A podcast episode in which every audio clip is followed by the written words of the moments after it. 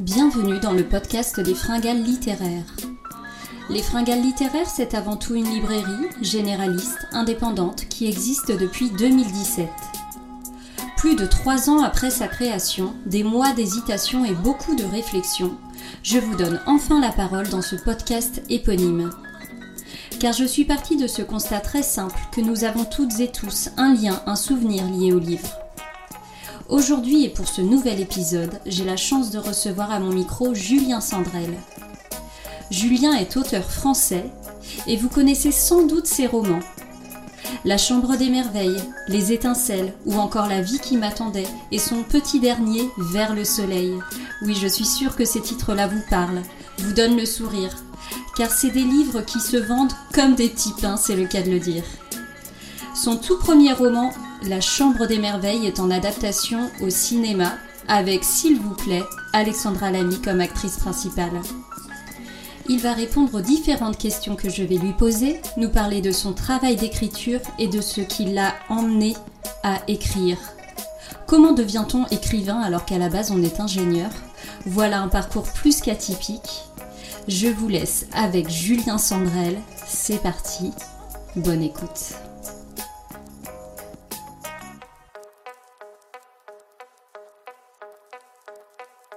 Bonjour Julien Sandrel d'avoir accepté mon invitation pour ce nouvel épisode du podcast des Fringales littéraires.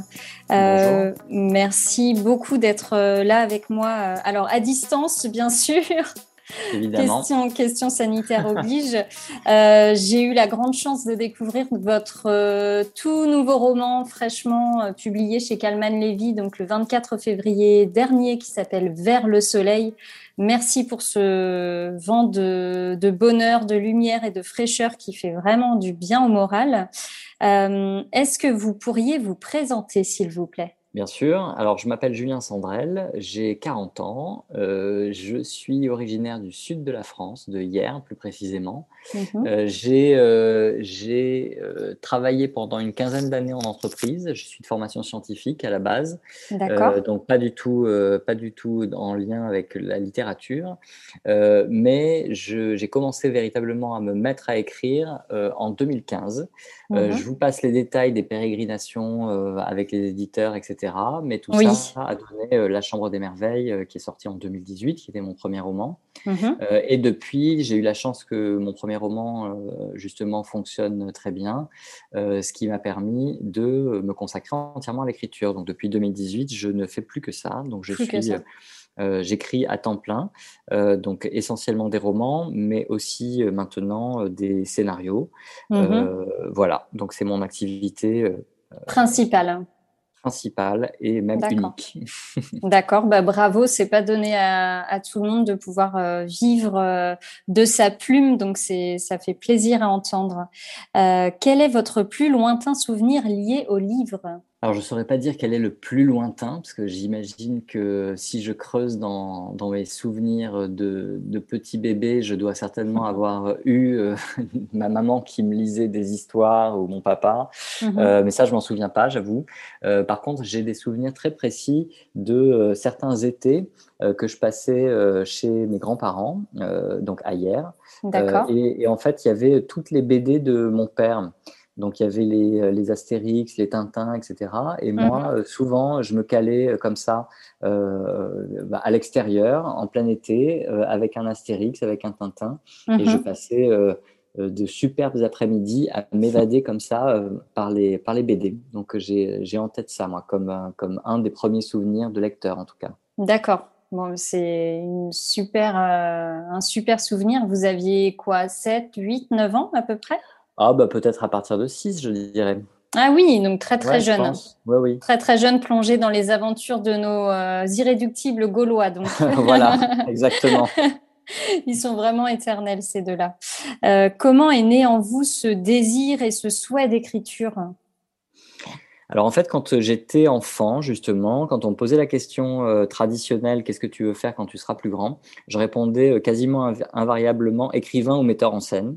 Euh, D'accord, et après, ah et oui. après, j'ai pas du tout fait ça. Euh, j'étais Mhm. plutôt bon élève, donc on m'a euh, plutôt poussé vers des études scientifiques mmh que je regrette pas. Hein. Donc j'ai fait des études scientifiques, je suis diplômé ingénieur d'une école d'une école d'ingénieurs. et puis après j'ai travaillé pendant voilà ce que je disais tout à l'heure une quinzaine d'années en entreprise. D'accord. Et, et, en fait je n'ai jamais véritablement écrit avant 2015. Mmh en tout cas je ne suis pas lancé, pas lancé dans une écriture euh, ni de romans, euh, ni, même de nouvelles. Euh, j'écrivais quelques petits poèmes quand j'étais quand j'étais gamin justement, mhm. mais, mais l'écriture romanesque est mhm. venue vraiment en 2015 en fait. J'ai eu une sorte de déclic.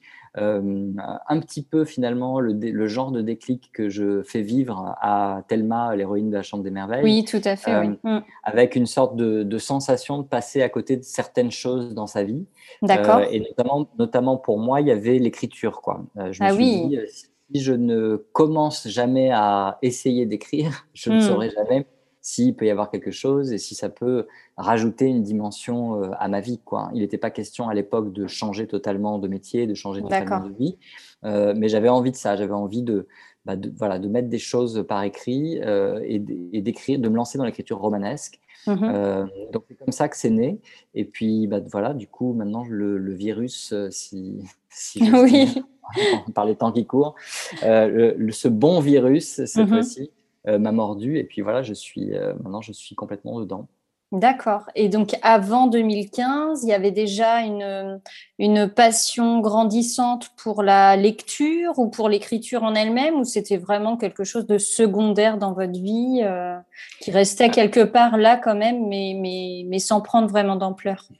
Alors, très honnêtement, c'était totalement secondaire. C'est-à-dire que moi, en tant que lecteur, j'étais euh, euh, assez grand lecteur quand j'étais enfant. Mmh euh, euh, on va dire moyen lecteur quand j'étais ado. Ensuite, quand je suis rentré dans la vie active, j'ai eu une grande période où j'étais plutôt un petit lecteur. Je, devais lire peut-être euh, trois, quatre livres par an, quoi. D'accord. Et, et, et, en fait, euh, j'avais mis ça complètement de côté. J'ai toujours euh, aimé euh, me nourrir d'histoires romanesques, hein, c'est-à-dire que hmm. même si j'étais petit lecteur, bah, j'ai toujours adoré aller au cinéma, regarder des, séries, etc. Mhm. mais, mais l'envie de, de, lire est revenue, voilà, plutôt autour de l'année 2014-2015, enfin de lire de manière très très poussée, quoi. Mhm. avec l'envie d'écrire finalement. Donc les, les, deux, les, deux, sont pour moi assez indissociables. Oui, donc on était dans de la lecture euh, presque intéressée, entre guillemets, dans, ce cheminement d'écriture derrière. Non, pas forcément, parce que justement, j'ai toujours conservé, euh, quand je disais euh, que j'étais devenu un petit lecteur étant jeune adulte, quoi, j'ai toujours conservé justement cette lecture plaisir. C'est-à-dire que je ne ah me forçais pas à lire, juste, hmm. il y avait quelques livres qui m'intéressaient, et donc bah, je les achetais, puis je les dévorais souvent pendant les vacances d'été. D'accord. et puis le reste du temps, bah voilà, je faisais, je faisais d'autres choses. J'étais très pris par ma vie professionnelle. Je mmh travaillais beaucoup, beaucoup. Euh, donc euh, voilà, donc je donnais la priorité à d'autres choses et puis à la construction de ma famille, etc.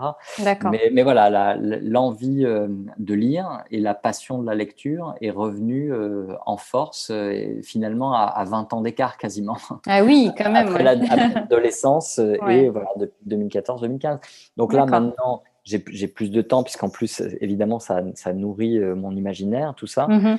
Euh, donc là, maintenant, je suis redevenu un, un lecteur. Alors, je ne sais pas si c'est un grand lecteur, mais voilà, je pense que je lis entre, on va dire, 40 et, euh, et 60, 70 livres par an, quoi. Oui, donc ça fait un peu plus d'un livre par semaine, ce qui est quand même euh, plus que pas mal.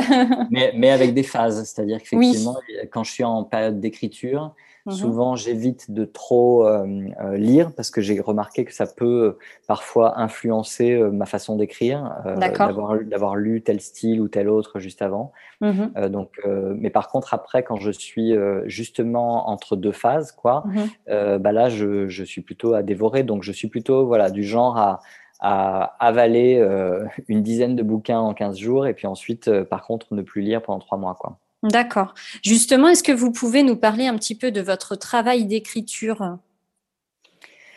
Euh, oui, alors moi, la manière dont je fonctionne pour construire une histoire, c'est euh, souvent j'ai euh, une idée, un point de départ romanesque, quoi, mmh que j'essaye de poser sur le papier Et, en fait, la manière dont je fonctionne est assez euh, atypique par rapport à ce que font d'autres de mes collègues.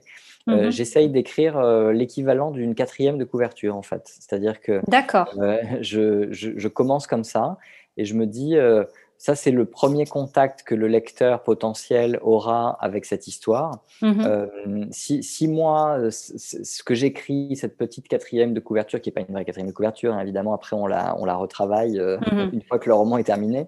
Oui, bien sûr. Euh, mais, mais si, si là, il y a quelque chose qui m'intéresse et qui intéresse mon éditrice, euh, bah, ça veut dire que ça peut peut-être intéresser euh, certaines personnes. Si en revanche, moi, déjà, ça ne m'intéresse pas, bon, bah, je me dis, OK, ça veut dire qu'il n'y a, y a pas forcément une matière à écriture romanesque. Moi, ça mmh m'intéresse de construire des histoires qui, euh, bah, qui vont captiver les gens. Donc, si on n'est pas captivé dès la quatrième de couverture, bon, bah, ça veut dire que j'ai loupé quelque chose dans mon, dans, dans mon travail. D'accord. donc, donc, ça, c'est le point de départ. Mmh ensuite, ensuite, et ensuite, ça dépend des romans.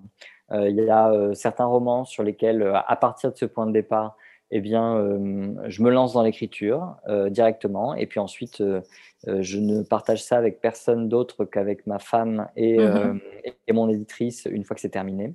D'accord. C'était le cas pour Vers le Soleil, par exemple, mmh mon dernier roman.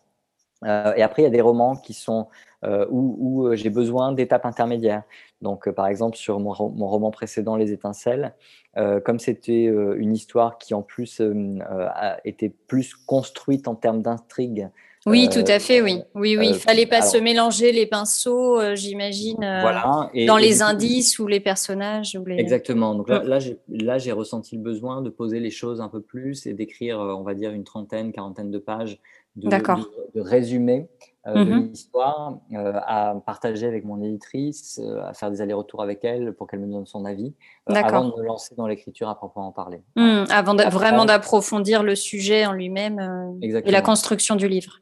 Voilà. Et après, et après quand, quand je me mets en phase d'écriture, c'est-à-dire à être obsédé par le sujet et à ne faire quasiment que ça, là, souvent, je fonctionne par salve, c'est-à-dire que j'ai besoin de rester dans les personnages. J'ai besoin de, que les choses sortent finalement euh, d'un seul jet. Alors, un seul jet, ça ne veut pas dire très rapidement, hmm. mais ça veut dire euh, euh, en continu. Quoi. Donc, Donc, je fonctionne souvent avec une première salve, peut-être de deux mois, mhm. dans lesquelles bah, je vais sortir probablement la moitié ou un peu plus de la moitié du roman. Ensuite, j'ai besoin de, faire une pause pour un peu justement me poser sur ce que j'ai écrit.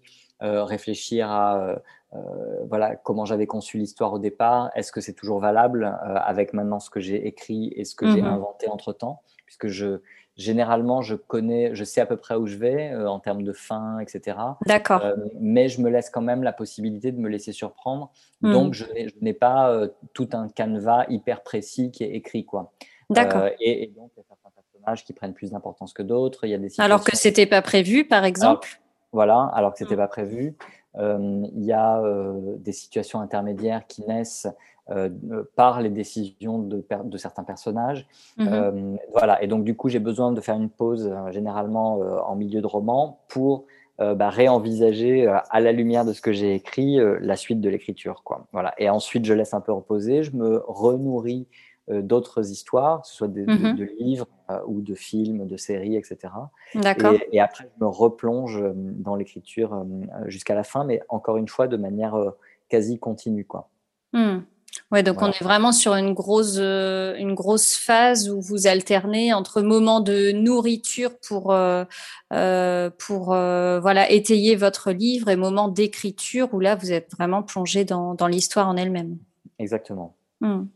Euh, une question que l'on peut se poser, comment devient-on écrivain au même titre que l'on peut devenir astronaute ou euh, voilà des métiers qui font rêver comme ça? Euh, En fait, je ne sais pas comment on devient écrivain. En fait, je pense qu'on devient écrivain seulement quand on a des gens qui nous lisent. quoi. Mmh c'est-à-dire que l'acte d'écrire ne fait pas de nous forcément un écrivain, c'est plutôt le fait d'être lu quoi, qui fait que bah, du coup, on est euh, considéré, entre guillemets, comme un écrivain. Euh, ensuite, pour se lancer dans l'écriture, je pense qu'il n'y a pas vraiment de recette miracle. Je pense qu'il faut surtout une très forte envie, mmh parce que ça prend quand même beaucoup de temps. Donc, par exemple, La Chambre des Merveilles, moi, quand je l'ai écrit, j'étais en poste à temps plus que plein dans l'entreprise employée. Mmh donc, ça, donc, ça nécessite de, de faire de l'acte d'écriture une priorité. Quoi, pour, Ça veut mmh. dire que dans sa vie, on décide de laisser de côté certaines choses pour se consacrer à l'écriture sur du temps libre. Quoi. Donc c'est quand même un, vrai choix parce que évidemment, le temps que vous allez passer à écrire, c'est du temps en moins à passer avec vos amis, avec votre famille, euh, à faire telle chose ou telle autre. Donc il faut que ce soit qu'il y ait une très très forte envie pour mmh pouvoir y passer euh, des heures et des heures. Euh, et, être toujours motivé par ça. Donc moi je pense que l'envie c'est absolument primordial. et après, j'ai envie de dire que finalement, c'est en écrivant qu'on se rend compte si l'envie est toujours là, si les, les, idées arrivent, mmh si on a envie de raconter des choses et de les partager. Euh, mais euh, finalement, le, on devient écrivain en se lançant dans l'écriture. Quoi. Oui, c'est ça. Oui, tout à fait. qu'il y ait d'autres méthodes. Oui, sans, sans garantie que l'on soit lu derrière ou que ça ait du succès, mais en tout cas, si l'envie et la motivation sont là, euh, ça fait déjà beaucoup, j'imagine.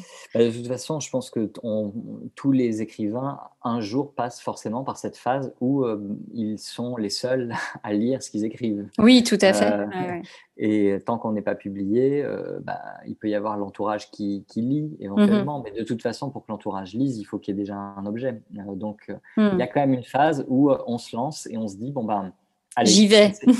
essayons d'y aller. et le plus dur, c'est justement, je pense que c'est d'avancer sans trop se retourner et en acceptant que, que ce soit pas parfait ce qu'on est en train d'écrire. Parce que moi, moi ce que j'entends euh, quand je discute avec des gens qui essayent d'écrire, c'est parfois que euh, on peut rester bloqué sur les 30 premières pages pendant trois ans. Quoi. Et que, mmh. et que euh, si on a cette, cet œil de la culpabilité sans arrêt derrière qui dit mais en fait mais c'est nul, c'est nul, c'est nul, ce mmh qu'on a tous tendance à avoir. Hein. Je veux dire, moi le premier, quand j'écris des trucs, des fois je me dis, enfin même souvent, je me dis oh là là, c'est vraiment nul. Mmh. et, et, en fait, il y a un moment où il faut passer outre ça il faut se dire que c'est un processus, l'écriture, qu'ensuite il sera toujours temps de revenir sur ce qu'on a écrit pour le corriger, pour l'améliorer, mmh euh, mais que souvent, en tout cas moi, c'est pour ça que je dis que je fonctionne par salve, mmh j'ai quand même besoin de faire sortir l'histoire. Euh, donc des fois, c'est pas c'est pas parfait en termes de texte, mais je sais que dans une phase ultérieure, je le retravaillerai et ce sera mieux. Euh, mmh. Mais, mais besoin que l'histoire sorte et, et qu'elle sorte d'affilée, quoi. Et je hmm. pense que voilà, s'il y a un conseil que je pourrais donner, ce serait celui-là. Euh, si on a envie d'écrire, ben, il faut écrire et il faut écrire euh, sans trop se retourner. Et après, une fois qu'on a une histoire qui, est, qui se tient à peu près, là, on peut se retourner. Mais, mais tant que hmm. l'histoire, elle, est à la, à la, toute première phase de construction, qu'on n'a que 20 pages quand on veut écrire un roman, euh, il faut continuer et se retourner après seulement. D'accord. Pour remettre les choses dans l'ordre, par exemple, ou corriger les petites euh, incohérences ou les choses comme ça. Oui, ou même tout reprendre. Euh, D'accord. C'est tout à fait possible d'ensuite de se dire, bah, en fait, je reprends tout. Euh, je reprends tout à zéro. Hmm. Mais, euh, mais euh, je pense que voilà, le, si on, se contente d'écrire une dizaine de pages et qu'on revient sur les pages pour qu'elles soient absolument parfaites, soit c'est une nouvelle qu'on est en train d'écrire, donc il y a un objet là qui peut devenir un objet définitif donc, ça, donc c'est super et c'est très mmh bien de le faire comme ça. Par contre, si on se lance dans une écriture plus longue, mmh. euh, bah, je pense que c'est pas la bonne solution. Qu'il faut d'abord écrire euh, le plus possible et ensuite seulement corriger. Après, il y a différentes, euh, il y a totalement, enfin, il existe toutes les écoles. oui, bien je, sûr. Je crois que Stephen King dit que lui, il, il écrit la totalité de son roman sans jamais euh, se retourner. quoi. D'accord. Et, mhm. ensuite seulement, il reprend tout. Euh, moi, je suis plutôt avec une sorte de méthode de voiture balai. Quoi. On va dire mhm. que j'écris euh, j'écris un chapitre, je, le lendemain, je relis le chapitre en corrigeant les, les, petits trucs qui sont vraiment qui vont vraiment pas du tout, mhm. et ensuite j'enchaîne sur celui d'après. voilà, mais, mais je ne reprends pas tout 15 fois, quoi, parce que sinon, effectivement, on, perd. Ça, ça casse la créativité aussi, peut-être. Mmh. moi, c'est surtout que je, moi, j'ai besoin de me glisser dans la peau euh, du personnage, euh, enfin du narrateur en tout cas, de la mmh narratrice ou du narrateur. Euh, c'est pas du tout un travail d'acteur. Moi, je suis pas du tout acteur. Je pense que je serais très mauvais acteur. Mais, mais quand j'écris, j'ai besoin de me dire, voilà, je suis Sacha, par exemple, le mmh de Vers le Soleil, euh, avec cette personnalité-là, avec ce passé-là. je suis à cet instant de sa vie avec telle décision à prendre, eh mhm. bien, qu'est-ce que je fais Et mon travail d'auteur, c'est d'essayer d'être dans sa tête et de, retranscrire toutes ses pensées et ses actions euh, le mieux possible. Mhm. Et, le truc, c'est qu'une fois que je suis dans le personnage, euh, si je m'arrête, je refais, je re-refais euh, trop souvent, trop longtemps, mhm. je perds la personnage, je perds sa psychologie. Donc c'est aussi pour ça que moi je, moi je fonctionne par salve, parce que j'ai besoin de voilà d'être dans la continuité du personnage pour garder son état d'esprit. quoi. D'accord. Vos différents romans, on a toujours une part qui est euh, euh, assez scénarisée euh, finalement, donc peut-être que ça s'explique par cette fameuse bande son qui, vient à vous en arrière de, la correction du livre. Alors, je pense surtout que ça vient du fait que je suis euh, un grand fan de, cinéma euh, mm. et, de séries euh, et que je suis évidemment nourri de, de culture cinématographique et, et, de télévision. quoi. D'accord. ce qui fait que probablement j'ai tendance à aborder mes histoires en, les, en les visualisant. Euh, mhm. c'est vrai que quand, quand j'écris, je visualise les scènes véritablement. Donc, euh, euh, à, la, à la fois, je visualise les actions, mhm. les lieux, les actions, et, et j'essaye de visualiser l'intérieur de la tête des personnages et leurs émotions. Et, voilà, mon travail d'auteur, ensuite, c'est d'essayer de retranscrire tout ça sur le papier. Ok. Est-ce que vous pourriez nous parler un petit peu de votre tout dernier roman, Vers le soleil? Oui, bien sûr, avec plaisir. Euh, Vers le soleil, donc c'est l'histoire euh, d'une famille, euh, donc une femme, un homme, une petite fille, en apparence famille tout à fait normale, mais en réalité très particulière.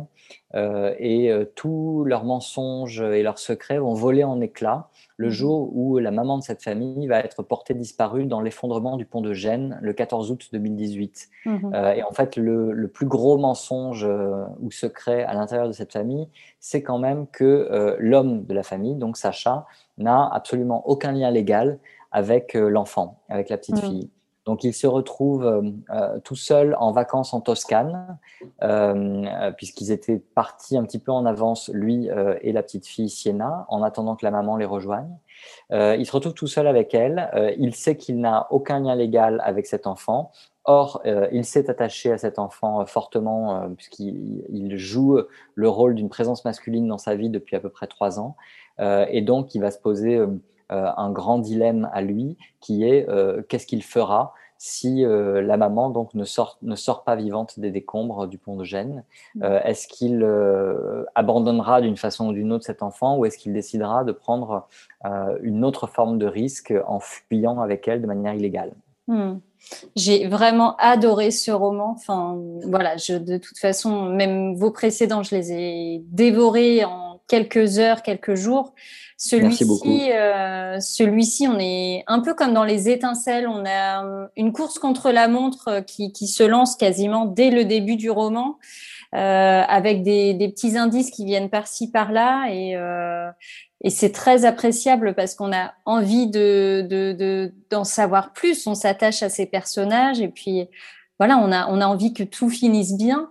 Et là, ça nous emmène en Italie, donc j'ai cru comprendre qu'il y avait un lien aussi euh, personnel, familial avec votre histoire à vous oui, alors moi, moi, je suis d'origine italienne mhm. euh, et, euh, et, en fait l'idée du roman est venue euh, à l'été 2019 qui a été un été un peu particulier pour moi puisque c'est l'été où j'ai perdu mon, mon grand-père qui était mhm. justement d'origine italienne. D'accord.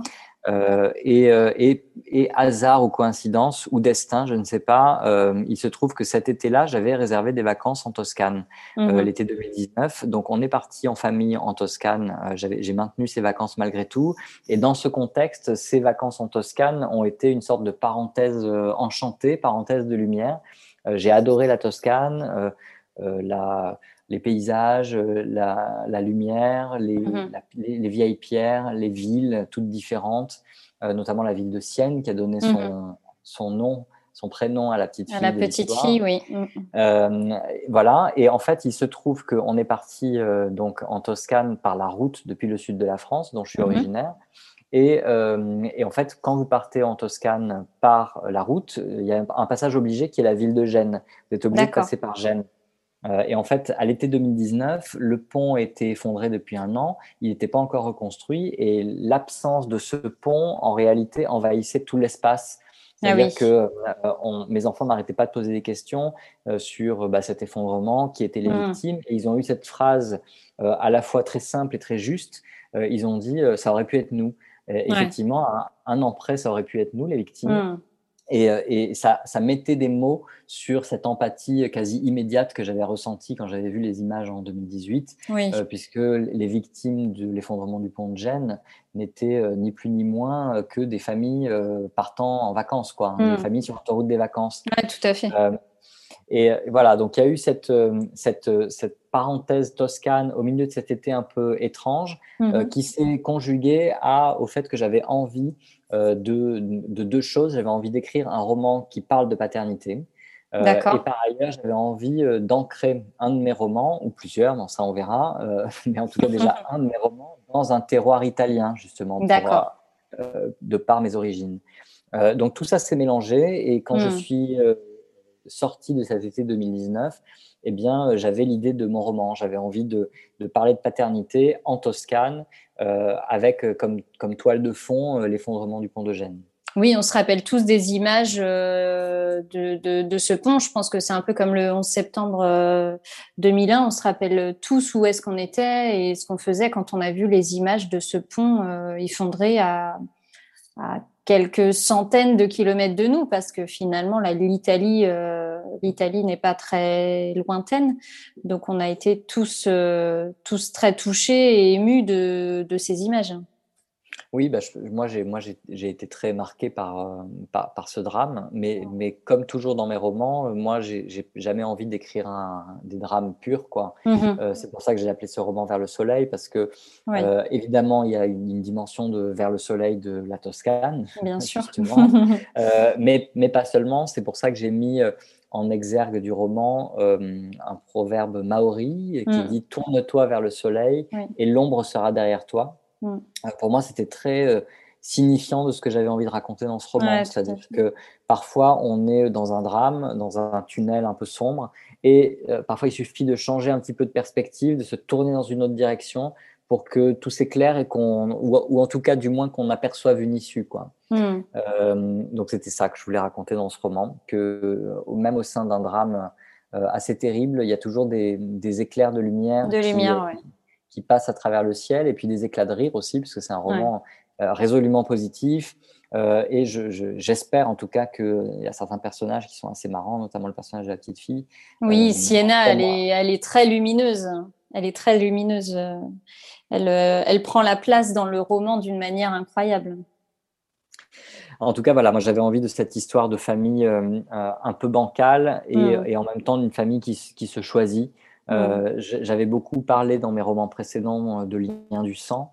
Euh, là, j'avais envie de parler de lien du cœur et de la naissance de l'attachement, la naissance d'un père finalement, puisque mmh. au début du roman, mon héros Sacha a une peur panique de l'attachement, de l'engagement, et finalement, il ne s'est pas vraiment rendu compte que depuis trois ans, il s'était attaché très fort à, cette petite fille, mmh.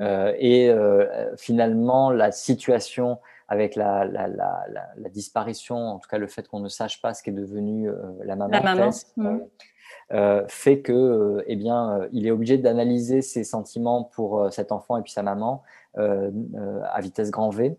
il va devoir prendre des décisions extrêmement importantes et finalement mmh. prendre la décision est-ce qu'il a envie de, de devenir père? Oui, c'est ça, oui, tout à fait. Euh, est-ce que vous pourriez nous parler également de l'adaptation en cours de La Chambre des Merveilles, donc votre tout premier roman?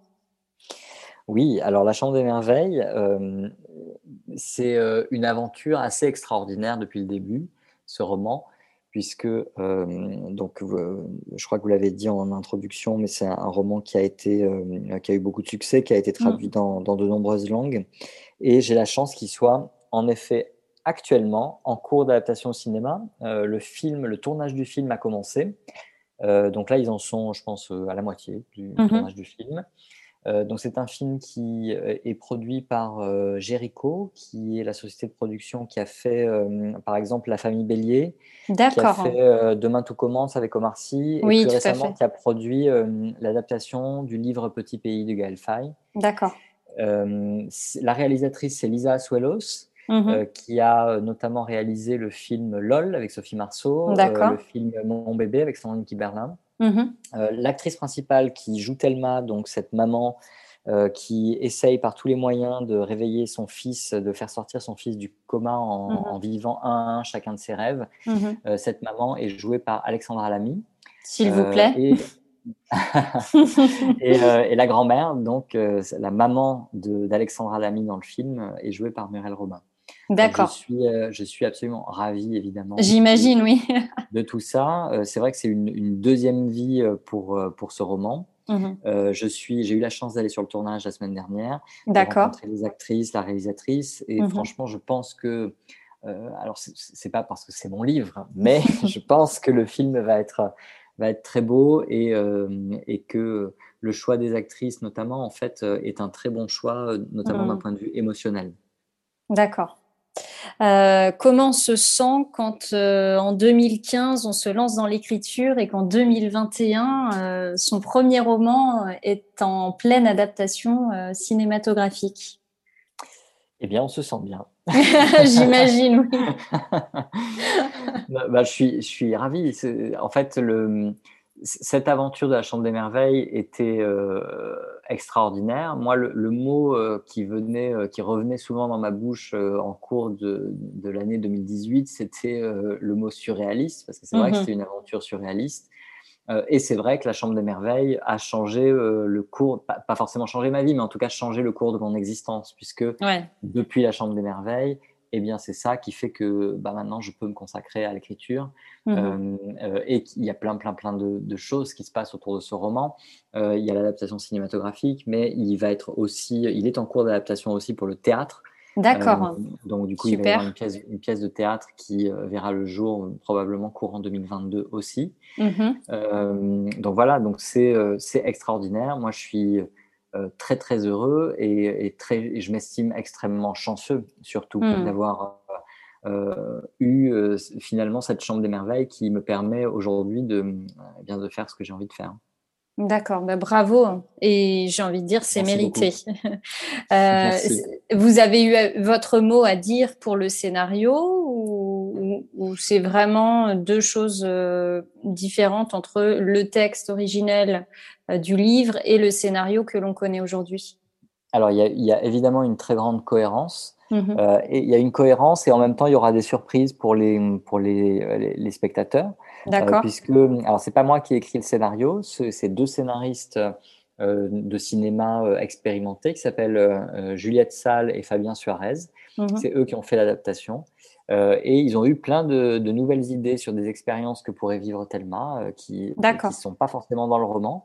D'accord. mais globalement, les, les, personnes qui ont aimé le roman vont euh, retrouver euh, complètement l'histoire et les personnages et euh, leur trajectoire, etc. Mais mhm. il va y avoir un certain nombre de, de, nouvelles choses et de surprises sur les expériences que va vivre Thelma. voilà. Et donc moi, moi j'ai été, j'ai été impliqué d'assez loin. Mhm. sur le scénario. J'ai donné mon avis à, à différentes étapes. Euh, mais je fais surtout totalement confiance euh, aux scénaristes et ensuite à la réalisatrice et aux actrices pour, oui, à l'équipe en, faire un autre objet.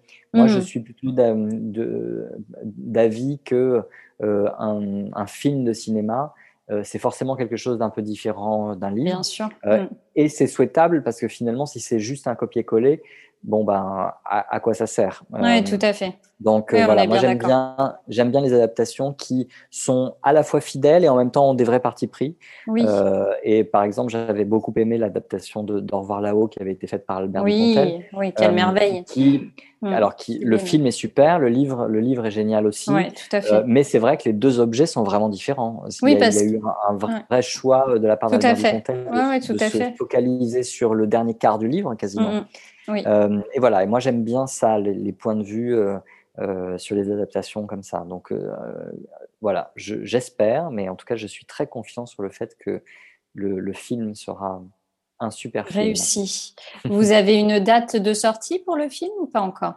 Non, pas pour l'instant, mais en plus avec toutes les incertitudes qu'il y a. Bien sûr que l'on connaît aujourd'hui, oui. Les fermetures des salles, euh, mm. mais normalement, ça devrait être courant 2022. D'accord. Affaire à suivre, donc. Voilà. Euh, j'aimerais qu'on revienne un petit peu plus à vous en tant que lecteur. Qu'est-ce que vous lisez en ce moment? Alors moi, d'une manière générale, je lis euh, des romans, hein. c'est-à-dire que je, lis assez peu euh, euh, d'essais. Mmh je, suis plutôt un lecteur de romans. Mmh et après, je lis de la littérature contemporaine, essentiellement des, romanciers français, mais aussi, aussi des romanciers étrangers. Euh, moi, ce, qui, ce que j'aime, ce que j'aime dans la lecture, c'est ce que j'essaye de faire en tant que, en tant qu'écrivain aussi. J'aime bien moi les histoires qui sont euh, avec une vraie intrigue, euh, où il mhm. se passe vraiment des choses, avec des vrais personnages et du romanesque, quoi. Voilà. Donc j'aime bien les histoires vraiment romanesques. Je, lis aussi des, des, polars, des thrillers. Mhm. Si, si, je devais citer quelques exemples de d'auteurs que j'aime bien, je dirais euh, par exemple, euh, Olivier Norek, euh, mhm. Bernard Minier, Franck Tilliez en mhm. polar, Fred Vargas aussi, qui est un peu à mhm. cheval entre polar et littérature générale, selon comment on, prend ses romans.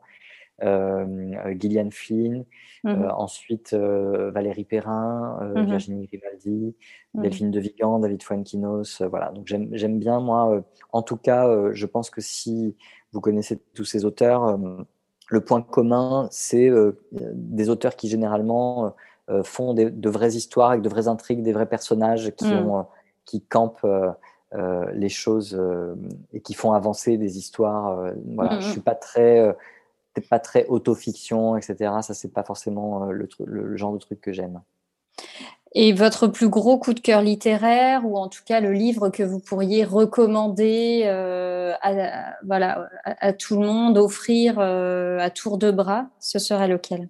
Alors j'en ai pas en fait, honnêtement. Honnêtement, j'ai plein de livres que j'aime, euh, plein de livres que j'aime bien, et, et j'ai pas un livre culte. Je sais qu'il y a des auteurs qui ont un livre culte. Mmh voilà, et, je ne me, et, surtout sur le fait d'offrir des livres, euh, j'avoue que je, je pense qu'il y a autant de, de, lecteurs que de livres, quasiment. Oh, oui, oui, oui. Euh, c'est une phrase que je répète souvent, moi, voilà. aux clients de la donc, librairie. Donc, donc, quand j'offre des livres, euh, voilà, faut vraiment que j'ai eu effectivement un coup de cœur hmm. pour un livre en particulier. Donc, récemment, des livres que j'ai que j'ai offerts, euh, il y a bah, le dernier Goncourt, l'anomalie, j'ai trouvé super, euh, mhm. justement très romanesque. Mhm. Euh, et donc j'ai beaucoup aimé, donc je l'ai offert à plusieurs personnes à Noël. Mhm. J'avais offert aussi à plusieurs reprises Changer l'eau des fleurs de Valérie Perrin. Oui. J'ai offert Surface d'Olivier Norek à plusieurs personnes. Voilà, donc j'offre quand, quand, je lis un, un roman qui m'emporte, eh bien, j'ai envie de le faire partager, mais, mais voilà, j'en ai pas un en particulier que j'offre à tout le monde systématiquement, quoi. D'accord, très bien. Euh, et puis ma dernière euh, question pour euh, conclure ce podcast. on traverse une période depuis bientôt un an qui est quand même très étrange. En tant qu'auteur, qu'est-ce qui vous manque le plus aujourd'hui? Ben, Il y a beaucoup de choses qui me manquent. Il y a le contact avec les gens essentiellement. Mmh. Parce que c'est vrai que quand on sort un livre, comme ça a été mon cas l'année dernière et comme c'est encore mon cas cette année, oui. euh, partant euh, de pandémie, ça veut dire que eh bien, les rencontres en librairie, il n'y en a pas ou il y en a beaucoup moins. Euh, les salons euh, sont annulés ou il y en mmh. a vraiment très très peu ou de manière euh, très différente. On rencontre plus ses collègues auteurs, on rencontre plus les libraires. Donc en fait, le, le contact humain qui est, euh, à mon sens, euh, si fondamental dans, notre métier. Euh, et c'est fondamental parce que ça nous nourrit. Quoi. ce contact humain, on n'en a plus, ou en tout cas très peu. Mmh. Et, ça, ça me manque énormément. Et mmh. après, d'un point de vue quotidien d'écriture, c'est vrai que d'être, de ne plus avoir justement, quand je parlais de, mes rituels d'écriture et de, de, mmh. ma façon d'organiser mes journées, là, mes journées en ce moment sont évidemment uniquement chez moi. Donc euh, là, c'est plus compliqué parce que à partir d'un certain horaire. Évidemment, mes enfants rentrent de l'école. De l'école. Mhm. Du coup, il y a plus, donc c'est plus vivant, mm. ce qui est très bien dans un sens, mais ce qui est un peu gênant quand on veut se concentrer et écrire et, et être un peu au calme, quoi.